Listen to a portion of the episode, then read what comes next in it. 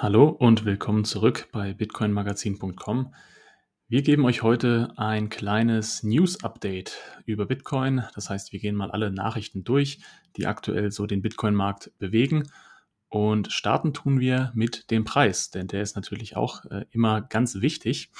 Und zwar stehen wir jetzt aktuell hier bei 19.744 US-Dollar und wir bewegen uns aktuell in diesem Chartmuster, was hier in den orangen Linien eingezeichnet ist, in diesem Trendkanal, was grundsätzlich ein bärisches Chartmuster ist. Das heißt, es ist wahrscheinlicher, dass es nach unten ausbricht, als dass es nach oben ausbricht.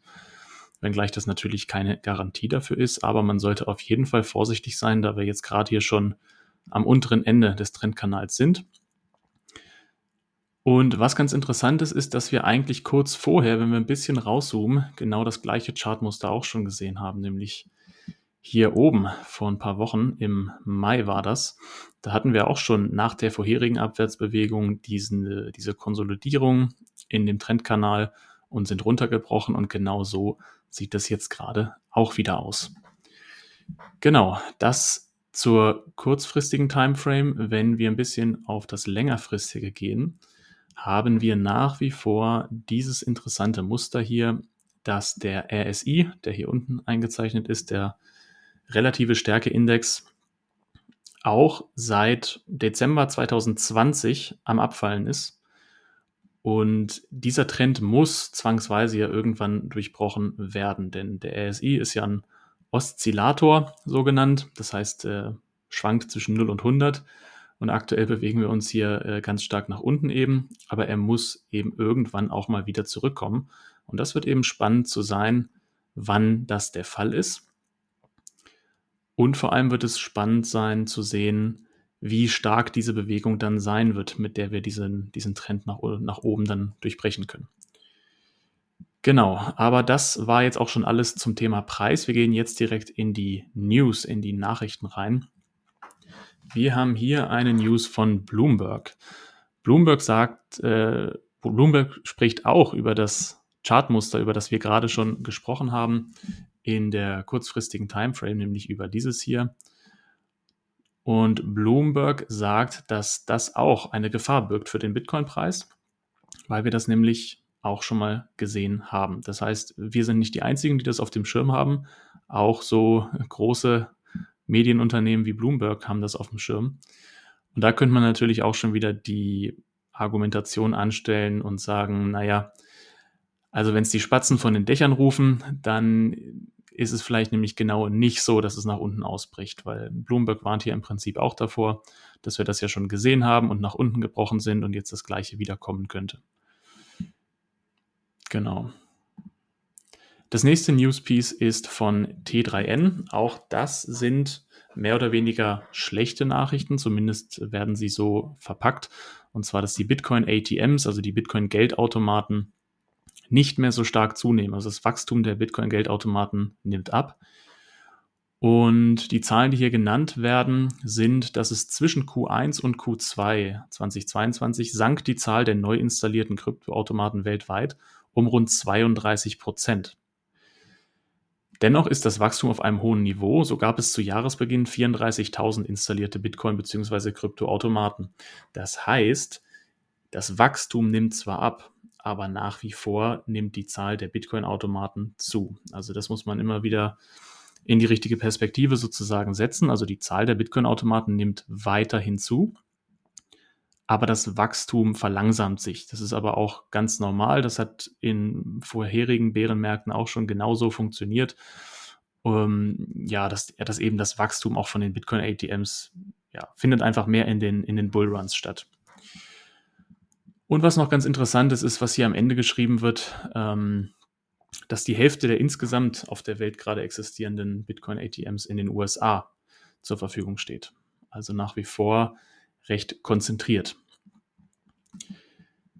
Die nächste Meldung, die wir haben, ist eine, die den Markt tatsächlich gerade sehr stark beeinflusst und beschäftigt, würde ich sagen. Und zwar ist es das Thema Mount Gox. Mount Gox, für die, die es nicht wissen, ist eine japanische Börse gewesen und nicht nur eine japanische Börse für Bitcoin gewesen, sondern die Börse für Bitcoin überhaupt gewesen, in den Anfangsjahren von Bitcoin. War damals tatsächlich die einzige Möglichkeit, an einer Börse Bitcoin zu kaufen. Heute gibt es natürlich viel mehr, aber damals war das eben so. Und es gab ja dann den berühmten Mount Gox Hack, wo eben ja die Börse gehackt wurde und die Anleger, Investoren, die ihre Bitcoins noch auf der Börse liegen hatten und nicht in eigene Wallets abgezogen hatten, die haben da tatsächlich ihr ganzes Geld bzw. ihre ganzen Bitcoins verloren damals. Inzwischen ist das sieben Jahre her und aktuell sind die japanischen Behörden so weit, dass da einige Coins wohl tatsächlich wiederhergestellt werden konnten. Und nun laufen da verschiedene Rechtsprozesse. Und es sieht jetzt so aus, als dass einige zumindest von den damals Geschädigten ihre Coins wiederbekommen könnten. Und das scheint jetzt im August der Fall zu sein. Und das ist eine ganze Menge, nämlich 137.000 Bitcoin, die da jetzt auf den Markt kommen. Und da ist natürlich jetzt die Angst im Markt, ähm, was passiert mit diesen 137.000 Bitcoin. Also was machen die Leute, die jetzt sieben Jahre lang auf ihre Bitcoins gewartet haben und nicht wussten, ob sie die überhaupt wiederbekommen. Und die Angst ist natürlich, dass die jetzt erstmal verkaufen, weil vor sieben Jahren war der Kurs natürlich um ein Vielfaches niedriger. Und dass die jetzt ja aus der Freude heraus, das dann doch noch wiederzukriegen, das dann direkt in Fiat-Geld umtauschen. Das würde wahrscheinlich tatsächlich einen ziemlichen Abwärtsdruck auf den Bitcoin-Preis haben. Wobei man das natürlich nicht genau weiß, inwiefern sich das dann wieder mit neuer Nachfrage ausgleicht. Aber ja, man kann es aktuell noch nicht sagen, ist aber auf jeden Fall was, was man beobachten sollte und was sehr spannend sein wird zu beobachten. Wenn wir weitergehen, ist hier ein Artikel von decrypt.co und der sagt, dass 62.000 Krypto-Trader liquidiert worden sind in den letzten Tagen, weil die Preise natürlich den Abwärtstrend haben. Und ja, die Meldung möchte ich eigentlich nur noch mal nutzen, um euch darauf hinzuweisen und zu sensibilisieren, vorsichtig zu sein mit dem Trading, weil ja, gerade das Leverage Trading, also wenn ihr es dann gehebelt macht, habt ihr natürlich auch die Möglichkeit, gehebelte Gewinne zu machen, aber es besteht eben das Risiko, dass ihr komplett liquidiert werdet, so wie diese 62.000 Trader und dann eure Coins eben futsch sind.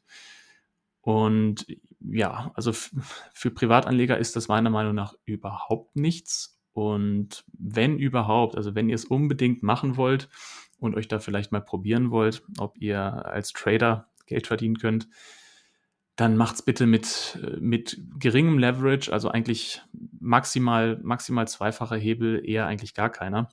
Und macht es bitte auch wirklich nur mit einem ganz kleinen prozentualen Anteil eures Portfolios, weil ja, ihr beißt euch in den Arsch, wenn hinterher die Kohle weg ist, beziehungsweise die Bitcoins. Ja. So, gehen wir weiter. Ähm, jetzt gehen wir so ein bisschen in Richtung der positiven News. Und zwar ist es so, dass die fünftgrößte Schweizer Bank es jetzt den Kunden ermöglichen will, direkt von der Bankoberfläche, also vom, vom Banking der Privatkunden quasi Bitcoin zu kaufen, zu verkaufen und auch zu halten. Und dabei handelt es sich um den Bankenzweig der Schweizerischen Post. Wie gesagt, fünftgrößte Schweizer Privatkundenbank und die wollen das bis 2024 eingeführt haben. Dauert also noch ein bisschen, gut Ding will Weile haben, aber insgesamt denke ich ein positives Zeichen. Wir haben das, haben das in der Vergangenheit ja auch schon äh, häufiger gelesen, dass nicht unbedingt in Deutschland, aber in Australien haben wir viel gelesen, Kanada, jetzt auch Schweiz, dass die Banken das den Kunden zugänglicher machen wollen, weil für viele eben der Gang zu einer spezifischen Bitcoin- oder Kryptobörse eben doch ein bisschen ja, Angst macht einfach noch oder zu kompliziert ist. Und ja, ich glaube, dass, dass der Weg hier über die Banken tatsächlich nochmal ein großer Adoptionstreiber sein kann in Zukunft. Wenn wir weitergehen, die nächste News ist von Fortune.com. Die ist jetzt nochmal ein bisschen negativer und es geht darum, dass, dass das Sentiment im Markt abgefragt wurde. Also es wurde eine Umfrage gemacht von MLIV Pulse und das Ergebnis war, dass 60 Prozent der befragten Investoren angegeben haben, dass sie es für wahrscheinlicher halten, dass Bitcoin auf 10.000 Dollar runterfällt, als dass es auf 30.000 Dollar wieder hochgeht zuerst. Also 60 Prozent glauben, es wird erst auf 10.000 runterfallen und nur 40 Prozent glauben, dass es als nächstes auf 30.000 Dollar hochgeht. Das einfach nochmal so als, äh, als Idee für, für das Marktsentiment, also das Gefühl im Markt, wie das gerade so ist. Es ist natürlich super negativ und wo man das auch schön sieht, ist beim sogenannten Fear and Greed Index oder zu Deutsch Angst und Gier Index für Bitcoin. Der ist hier auf dieser Farbskala eingetragen. Wir befinden uns jetzt hier gerade bei 16 von 100. Also 0 ist ganz doll Angst und 100 ist ganz dolle Euphorie. Und bei 16 sind wir hier schon im roten Bereich, also bei extremer Angst. Und ja, im Prinzip die ganzen negativen Nachrichten, die wir durchgegangen sind, äh, wie soll es anders sein, als dass gerade extreme Angst im Markt ist. Aber interessant ist natürlich, sich die Vergangenheit anzuschauen. Wann hatten wir noch diese Perioden extremer Angst? Also das letzte Mal, dass wir solche dunklen Zahlen hatten, war hier im Sommer 2021 bei den Tiefständen um die 30.000 Dollar. Und davor hier im Corona-Crash, als wir auf ja, unter 5.000 Dollar hier auch mal gefallen sind und davor 2019, als wir bei dreieinhalbtausend Dollar waren. Aber ganz wichtig, das heißt nicht, dass es ab jetzt ja nur noch bergauf gehen kann. Man muss sich unbedingt auch mal diese Periode hier anschauen, wo wir auch sehr niedrige Fear and Greed Werte hatten, also wo auch extrem viel Angst im Markt war hier äh, Anfang Mitte 2018, wo wir um die 6000 Dollar immer rumgeschwankt sind und auf einmal dann doch der Boden rausgefallen ist und wir dann uns nochmal halbiert haben mit dem Preis. Und da war dann auch die, die Angst wieder ganz hoch und erst dann ging es bergauf. Also nur weil wir jetzt gerade eine sehr hohe Angst im Markt haben, heißt das nicht, dass jetzt der Preis hochgehen muss natürlich.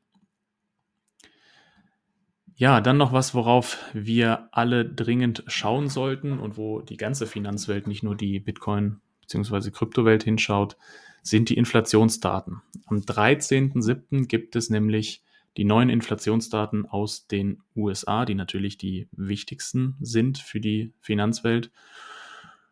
Und ja, wir sehen hier ganz schön den Verlauf der monatlichen Inflationsrate in den USA über die letzten Monate. Sind ja hier sehr stark angestiegen bis auf 8,6 Prozent. Das war jetzt im Mai. Und was der Markt jetzt erwartet, am 13.07. kommen also die Inflationsdaten für Juni raus. Also der Markt erwartet jetzt 8,7 Prozent, sprich nochmal einen Ticken höher als der Monat davor, als der Mai. Wenn der Markt das jetzt schon erwartet, kann man davon ausgehen, dass wenn wir doch nicht höher sind als die 8,6 Prozent. Das heißt, wenn wir vielleicht einen Ticken drunter liegen, dass das tendenziell positiv ist, sowohl für die Aktienmärkte als auch für den Bitcoin- und Kryptomarkt, weil mit Bitcoin Krypto hat es natürlich im ersten Moment nicht so viel zu tun, aber es ist ja schon zu beobachten, dass Bitcoin sehr eng korreliert aktuell mit den Aktienmärkten, vor allem mit den Technologiewerten, Nasdaq. Und äh, einfach aufgrund dessen, also wenn, wenn die Inflation niedriger ist als erwartet, kann man Erholung für Bitcoin erwarten. Wenn die Inflation höher rauskommt als erwartet, wenn wir da Richtung 9 oder sogar noch schlimmer gehen, dann sollte man sich auf jeden Fall darauf vorbereiten, dass es da auch nochmal schmerzhaft für den Bitcoin-Preis werden kann. Also da auf jeden Fall aufpassen. Und dann gehen wir zur nächsten Meldung. Hier ist jetzt wieder so ein bisschen Hoffnung, also ein bisschen positiv wollen wir ja gerne immer enden. Und äh, da haben wir hier was gefunden bei Cointelegraph. Und zwar ist es so, dass ein Analyst von Fidelity, der Jorian Timmer, hat gesagt, dass er den aktuellen Bitcoin-Preis als billig und verlockend ansieht. Und er sagt, das ist das beste Preis-Leistungs-Verhältnis seit 2013. Er macht das aufgrund einer Analyse, die er gemacht hat, wo er den Bitcoin-Preis ins Verhältnis setzt zur Anzahl der aktiven Adressen, die nicht null sind, also Anzahl der Netzwerkteilnehmer im Bitcoin-Netzwerk sozusagen. Und sagt, so günstig waren wir im Prinzip vom Verhältnis seit 2013 nicht mehr. Damals war der Preis bei knapp über 1000 US-Dollar. Ja, und dann kommen wir auch schon zur letzten Meldung, die wir besprechen wollen. Die ist von Reuters. Und was ich da interessant fand, ist zum einen mal überhaupt, dass Reuters Bitcoin On-Chain Infos, Daten verarbeitet und darüber berichtet. Ähm, Garnelen und Wale halten Bitcoin über Wasser. Bisschen komisch übersetzt jetzt, also im Original heißt es natürlich Shrimps and Whales im englischen Artikel. Und die Shrimps, das sind die Investoren, die weniger als einen Bitcoin halten, also die Kleinanleger sozusagen. Die erhöhen laut einer Analyse des Datenunternehmens Glassnode gemeinsam ihr Guthaben mit einer Rate von 60.000 Bitcoin pro Monat, der aggressivsten Rate in der Geschichte. Also Kleinanleger, wo viele der Zuhörer wahrscheinlich auch dazu zählen, akkumulieren aktuell Bitcoin. Ist, denke ich, ein gutes Zeichen, weil die ganzen Bullenmärkte oft auch von Kleinanlegern getrieben werden. Und das ist ein super Zeichen, finde ich, dass jetzt gerade auch im Bärenmarkt trotzdem die Kleinanleger dabei bleiben und diese Preise nutzen, um vielleicht ihre Einstandskurse zu verringern oder einfach um eben weiter Bitcoins zu stacken. Und ganz interessant aber nicht nur die Kleinanleger, sondern auch die Wale, also diejenigen mit mehr als 1000 Bitcoin, haben 140.000 Bitcoins in einem Monat hinzugefügt. Das ist auch die höchste Rate seit Januar 2021. Also spannend hier das zu sehen, dass Hand in Hand, Hand, in Hand die Kleinanleger, die Shrimps und die großen Wale hier aktuell am Akkumulieren sind. Und Glassnode konstatiert dann eben, dass der Markt sich einem von Hodlern geführten Regime nähert. Das ist auch das, was wir in unserem Newsletter am Montag war es, also gestern, bemerkt haben, dass ja die Touristen und die Trader so langsam aus dem Markt geschüttelt werden. Das ist denen zu langweilig und äh, zu, zu bärisch sozusagen wird und dass jetzt wirklich nur noch die überzeugten Bitcoin-Jünger sozusagen und die überzeugten Hodler im Markt sind. Und ja, das ist eigentlich zumindest in der Vergangenheit immer ein gutes Zeichen gewesen, dass es, dass der Markt sich so ein bisschen gesund geschrumpft hat und nicht mehr die Leute da sind, die jetzt für einen kurzfristigen Gewinn da sind, sondern diejenigen nur noch da sind, die wirklich an Bitcoin glauben und davon überzeugt sind und auch nicht bei der nächstbesten Gelegenheit wieder verkaufen. So, damit sind wir dann auch am Ende des heutigen News-Überblicks. Wir hoffen, es hat euch gefallen. Lasst uns gerne einen Kommentar da, wenn ihr Feedback habt. Und ansonsten freuen wir uns, wenn ihr unseren Channel abonniert. Vielen Dank und bis dann.